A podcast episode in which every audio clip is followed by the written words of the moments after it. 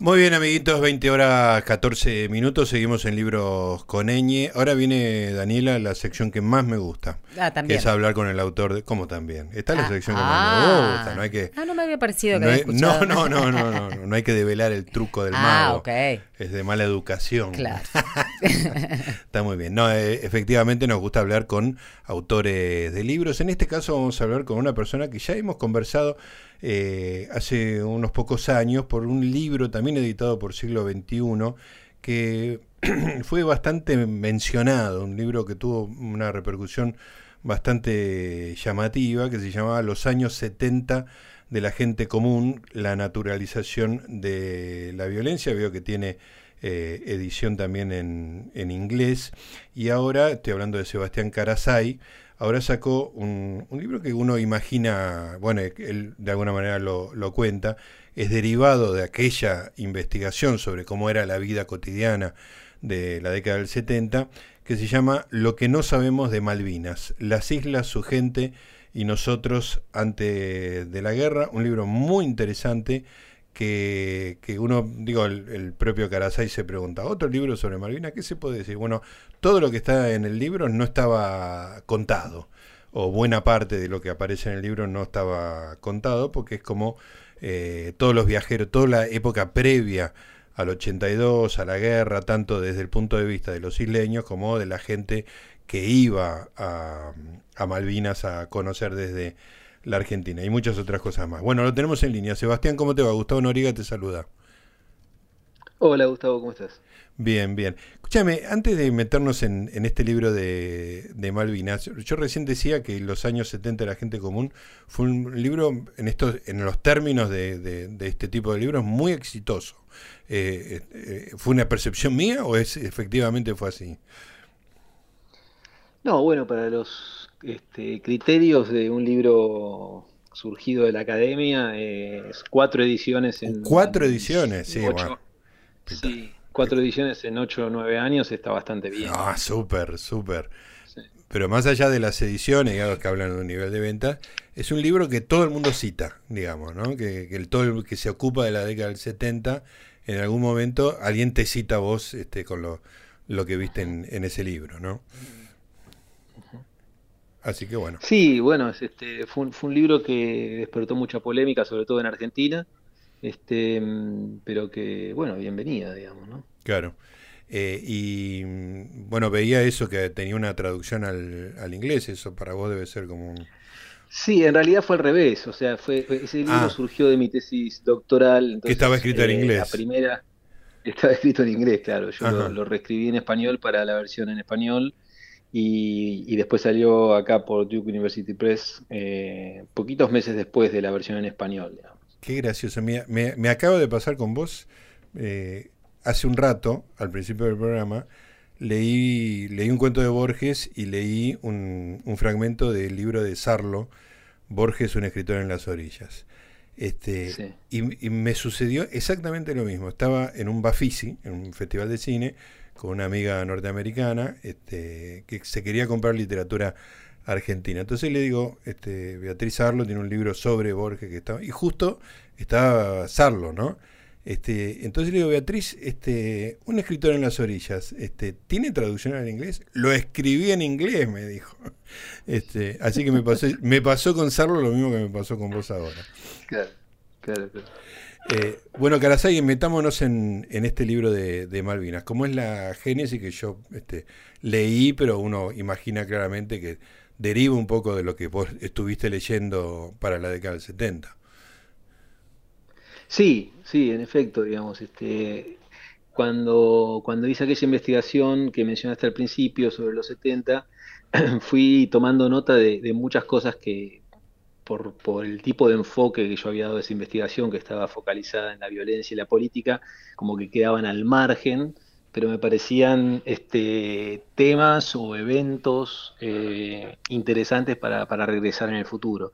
Y eso es lo que pasó con Malvinas, digamos, porque yo no me imaginaba, cuando empecé a leer la prensa de los 60 y de los 70, que Malvinas era un tema, eh, digamos, crecientemente presente en la opinión pública argentina a partir de mediados de los 60. ¿no? Ujú. Eh, Y eso se explica porque, bueno, a partir del 65, Naciones Unidas adopta la famosa resolución 2065, en donde se invita al Reino Unido y a la Argentina a negociar una solución, digamos, al diferendo territorial, eh, y ahí las islas ganan un lugar diferente, digamos, la opinión pública y publicada, digamos, ¿no? y, ambas se retroalimentan, digamos. Este, y ese mayor interés como que lo podía ver hasta en cosas este, como anecdóticas, digamos, ¿no? Recuerdo ahora, por ejemplo, una publicidad de la editorial Abril, a comienzos de los 70, es decir, cuando ya se inicia, digamos, un contacto entre las islas y eh, el continente argentino, y Editorial Abril publica una, una, un aviso muy llamativo eh, digamos, dirigiéndose a sus lectores argentinos, diciendo, bueno, a partir de ahora eh, todos nuestros productos están en Puerto Stanley. Entonces decía algo así como, para la mujer malvinense, Claudia, para el hombre malvinense, eh, él, para los pequeños malvinenses, recreo escolar y bolsillitos. O sea, anunciaba, digamos, que en Puerto Stanley iba a estar todo, digamos, su, su producción editorial. Y entonces ahí, bueno, yo empecé a decir, bueno, ¿y qué, habrá, qué habrá sido de eso? Digamos, ¿cómo, cómo, ¿Qué impacto habrá tenido eso en Puerto Style? Nadie leía español. O claro, eso, eso te iba a decir, el, mercado posible era nulo.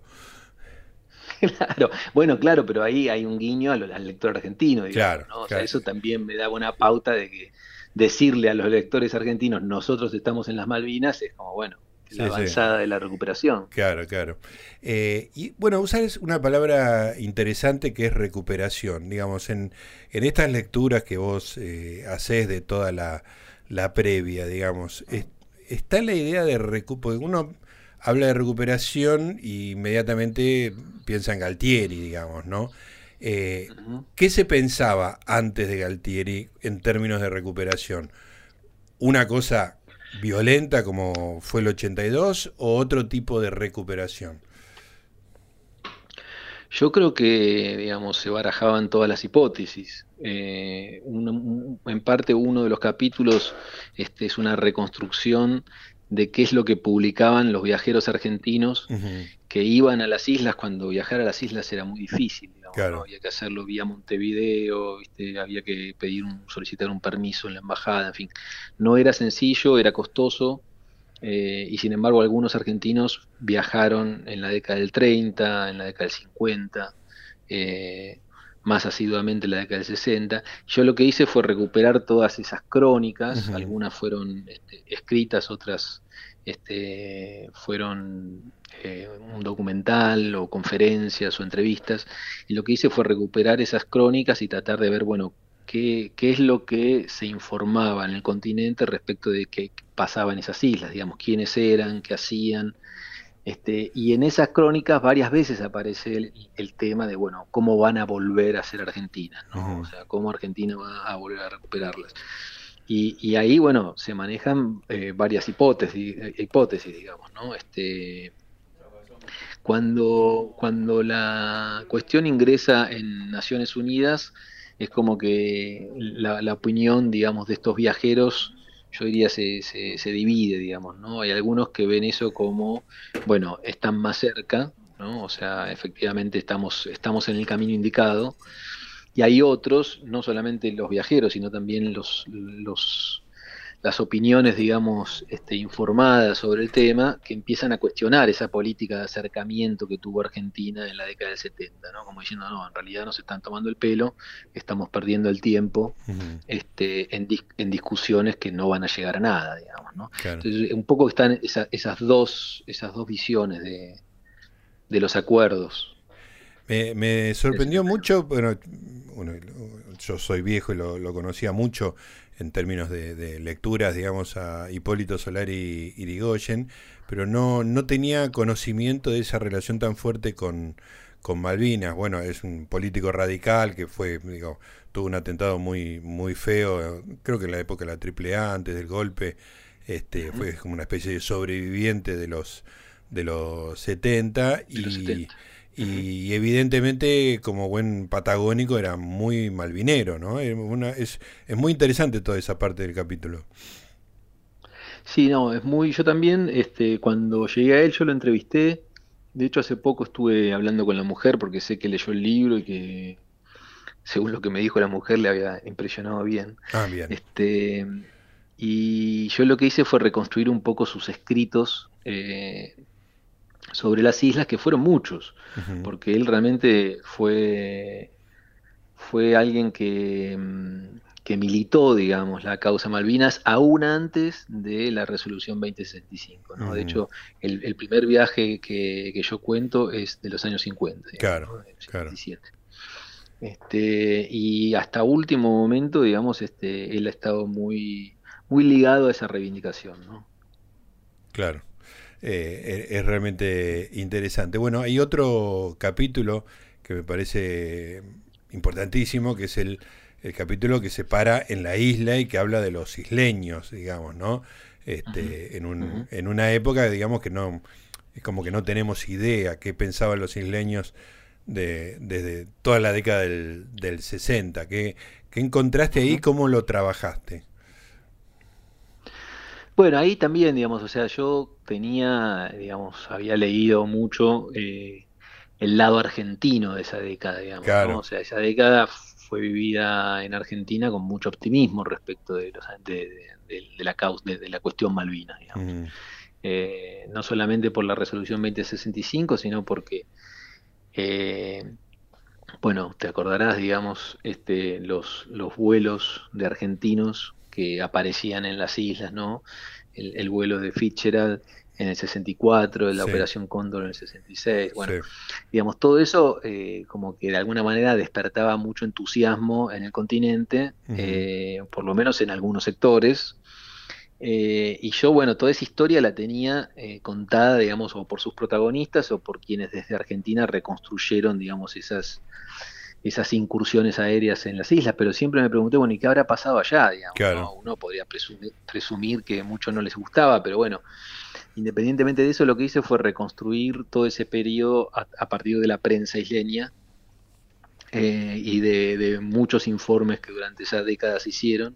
Y lo que, lo que hago ahí es como eh, ordenar, digamos, esa década en tres problemas. Digamos, La década del 60 fue en las islas una década problemática yo diría, la, la, primera, digamos, este, tan, tan importante y tan múltiple, digamos, en sus, en sus problemas, porque había un problema económico que no tenía nada que ver con Argentina, claro. y era que eh, su economía, que era de monocultivo y estaba basada en, en, la, en la exportación de lana, eh, bueno, estaba entrando en una, en una fase, digamos, de declinación que parecía no tener fin. Claro, claro, fuera, fuera de época, digamos, ¿no?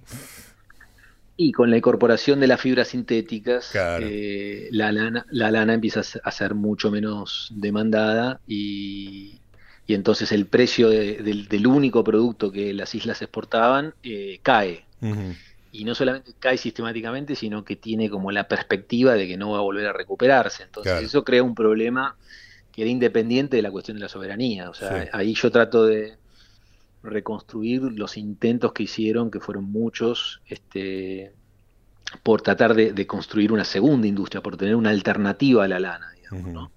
Este, bueno, e, eso es una de las características de la década del 60 en las islas.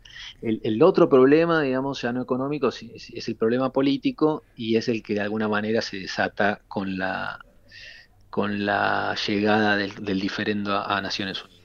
O sea, a partir de mediados de década, los isleños toman conciencia de que ahí hay un, eh, bueno, hay un problema. un conflicto potencialmente peligroso, claro un conflicto que amenaza, digamos, nada, nada más y nada menos que la soberanía del suelo que habitan, digamos, ¿no? Entonces, este, eh, yo diría que la segunda mitad de la década del 60 en las islas está gobernada por esa preocupación, o por lo menos yo diría que es la preocupación más importante.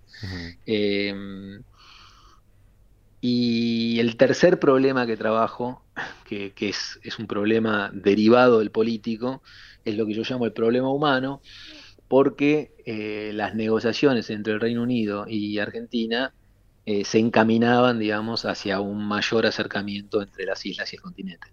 Entonces, hacia finales de la década del 60 es muy, digamos, visible en la prensa, en la prensa isleña, digo, eh, tanto en las, cartas, digamos, que envían los, los isleños como en, artículos, digamos, de opinión de quienes hacían la prensa, es muy evidente que eh, ellos ven que están yendo, a, o sea, que el Reino Unido los está llevando hacia un acuerdo con Argentina y, nada, están ciertamente desesperados, digamos. Entonces este, ahí empiezan a, empiezan a, aparecer en las islas las primeras notas acerca del país vecino, digamos, ¿no? O sea, acerca de, de, la Argentina. Claro. Este, entonces yo, yo, trato ahí de reconstruir, bueno, cuál, cuál es esa, digamos, esa imagen que en la prensa de las islas se construye de Argentina para los para consumo de los isleños. Y es una imagen, si leíste el libro, digamos, bastante, bastante negativa. sí, obviamente, obviamente. Ahora, me imagino que toda esa situación eh, habrá sedimentado mucho esa, esa idea de Kelper, ¿no? De que son ciudadanos que son británicos pero no son británicos, que tienen autonomía pero no la tienen, o sea, como un estatus medio este, al mismo tiempo independiente y abandonado, ¿no? Eh, como, como conciencia de ellos mismos, digo. Sí, sí, digamos, o sea, ahí hay una ambigüedad, este, entre, digamos, porque por un lado son isleños que se dicen británicos, sobre todo cuando Argentina, digamos, este, eh, invoca su derecho sobre la soberanía, digamos. Entonces ahí es cuando más británicos se dicen, digamos. Pero en el día a día de esa década del 60, incluso de la década del 70, lo que, lo que perciben es que, digamos, su madre patria, o sea, Gran Bretaña, más bien eh, los margina, digamos, o por lo menos no los tiene en, en, su, en su agenda. ¿no? es, no es un top, este, un, un asunto top para ellos, claro. Claro, no, para nada. Y, de alguna manera eh, Inglaterra, eh, digamos, este, el Reino Unido marcha hacia un acuerdo con Argentina también en el 71, ese acuerdo que se llamó de comunicaciones, porque era también una manera de sobrellevar el problema de sostener las islas, digamos. O sea, a partir del 71 Argentina hizo mucho de lo que los isleños reclamaban que Londres hiciera y Londres no estaba dispuesto a hacer, digamos, ¿no? Como este, ofrecer una comunicación semanal y aérea entre, entre el continente y las islas, este, mejorar la educación, mejorar la salud, digamos, todo eso fue posible gracias a, gracias a los acuerdos con eh, Argentina eh, y el Reino Unido, digamos, no estaba para nada dispuesto, digamos, a avanzar en ese sentido. Claro. Entonces, este, los isleños tenían como una, doble situación, digamos, paradojal, porque por un lado efectivamente eran los argentinos los que estaban mejorando, digamos, sus condiciones de vida en la década del 70, eh, pero por el otro lado empezaron a, intuir que en esa colaboración había un caballo de Troya, digamos, estaba IPF, estaba Gas del Estado, estaba LADE, aéreas del Estado en las islas, o sea, el, Estado argentino tenía mucha presencia en Stanley, había una pequeña comunidad de argentinos que eran los que trabajaban, digamos, este, en esas empresas, había maestras argentinas eh, enseñando español, en fin, había eh, ya, digamos, una presencia argentina que a partir de cierto momento los isleños empezaron a ver como, como una infiltración, digamos, ¿no? Este, ¿Cómo era, eh, Sebastián, a comienzos de la década del 80, o sea, justo antes de, la acción militar argentina, ¿cómo era la situación en las islas y la relación con Argentina? Digamos, eh, esa situación que vos estás describiendo es de la década del 70, supongo que sería más o menos más acentuada. Sí, eh, yo diría que cada vez más tirante, digamos, ¿no? Eh, ahí me parece que hay un punto de inflexión a mitad, a mitad de la década del 70, porque en el contexto, digamos, de la crisis del petróleo del 73, provocada por el alza de los precios en, el petróleo en los países árabes, eh, en ese contexto empiezan a aparecer informes fundados de que en las aguas de las islas eh, habría petróleo. Claro.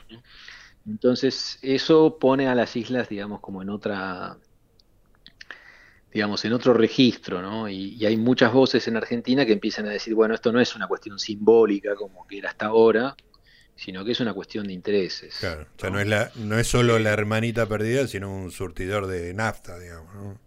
exacto, exacto, exacto. Y, y eso, digamos, eh, lo que hace es este, radicalizar más aún las posiciones, digamos, mm, ¿no? Porque Gran, Gran, Bretaña manda su propia, digamos, su propia misión eh, al mando de Shackleton. Este, a comienzos del año 76 y, y, Argentina, bueno, pone el grito en el cielo, digamos, ¿no? Como diciendo, bueno, ¿qué es lo que están haciendo? Además van a llevarse nuestros recursos, digamos. Entonces, este, yo diría que la segunda parte de la década del 70 está un poco... Teñida por eh, Bajo ese sí, sí, está teñida por, por esa idea de que, bueno, vienen por los recursos y, por el otro lado, las posiciones nacionalistas argentinas se exacerban también. Claro. Como diciendo, bueno, no. Bueno, acá necesariamente hago una, una elipsis muy brutal en el tiempo y, también en el contenido del libro, que además tiene, quiero contarle a la gente que tiene todo un capítulo relacionado con las canciones que se hicieron en, en Argentina respecto de la Malvina, con su correspondiente análisis, pero siguiendo lo, que veníamos charlando, Sebastián, te pregunto ahora ya como, como experto que te has convertido, este, ¿qué pasó con el petróleo, digamos? O sea, pasaron más de 20 años de, no, 40 años, perdón, de, de la guerra de las Malvinas, y, qué pasó con esa potencial extracción de petróleo en la zona? ¿Hay, existe, es un un valor económico importante? Bueno, hay exploraciones eh, y, digamos, las hay, hay, concesiones que ha dado el, gobierno de las islas a empresas para que eh, exploren la posibilidad de su explotación. Eh, no es eso lo que explica el ingreso, digamos, este, tan alto que tienen hoy los isleños, que en realidad se explica por, por los derechos de pesca que, cobran. O sea que fue la pesca y no el, petróleo, el, motor del cambio. Sí, en realidad fue la guerra. claro, obviamente. si, uno, si uno se pone a ver, bueno, cómo, cómo los isleños imaginaban, digamos, tener un ingreso fuera del que tenían con la lana, en los 70, este, ahí están las demandas, ellos este, constantemente se juntan con Londres y dicen, bueno, déjennos eh, cobrar licencias de pesca, digamos, ¿no? O déjennos explotar los recursos, digamos, este, que pueden haber en las, en las millas alrededor. Y, Londres tenía en ese momento, digamos, este, como una, una perspectiva, digamos, de ir muy lentamente en ese sentido, este, porque decía, bueno, no, cualquier cosa que hagamos unilateralmente va a provocar que Argentina denuncie en Naciones Unidas que nosotros estamos tomando acciones unilaterales, cuando Naciones Unidas había dicho que no había que innovar unilateralmente, sino que había que consensuar, digamos, cualquier cosa que se haga. Entonces, a fines de los 70 hay un poco esa discusión, bueno, ¿qué hacemos? ¿Podemos, podemos explorar juntos la zona y, o, no hay posibilidades de eso? Bueno, esas discusiones yo las trato de reconstruir allí, tanto en las islas como continente, pero finalmente viene la guerra y la guerra habilita que el Reino Unido diga, no, los que innovaron unilateralmente fueron ellos, Por lo tanto, ahora ese pacto de no innovar se rompe y autorizamos a los isleños, ¿no? Eso pasa en los 80, digamos, este, a partir del 86-87, los isleños empiezan a cobrar derechos de pesca en las aguas, digamos, este, que circundan las islas, 150 millas náuticas, y eso les produce un ingreso de la noche a la mañana muy, muy alto. Eh, y con esas licencias, digamos, con el ingreso de esas licencias de pesca se, se, renueva y se, se, reinventa la economía de las islas, digamos. Sí, que un dato que está en el libro es que, tiene una economía, digamos, si, si empezás a, hacer cálculos de, no sé, PBI, no sé cómo se calculará, este, instalación eléctrica y todo eso, está en una situación soñada para lo que era la tradición de las islas y mucho mejor que muchos lugares, digamos, de continente, ¿no? Sí, soñada casi para cualquier parte del mundo, te diría, porque el ingreso per cápita, siendo tan pocos, digamos, claro, es este, brutal. Son, poco más de 3.000 personas, digamos, este, sacando la gente que vive en, en, la base militar, ¿no? este, Entonces, claro, eh, per cápita da un ingreso muy alto que les permite tener, sí, sí, sí, les permite tener un, pasar, este, bueno, imposible en ningún otro país de América Latina, por supuesto. ¿no? Claro. Muy, muy impactante. Bueno, eh, como decía, el libro tiene muchas más cosas. Eh, está el libro para que lo lean, es muy interesante, pero me gustaría cerrar la entrevista, Sebastián, con tu experiencia de viaje. Fuiste, creo que en el 2017, a, a las islas como parte de tu estudio, pero también me imagino que debe tener algún este, impacto emocional pisar un, territorio tan estudiado y al mismo tiempo tan, tan lejos, tan poco accesible, ¿no?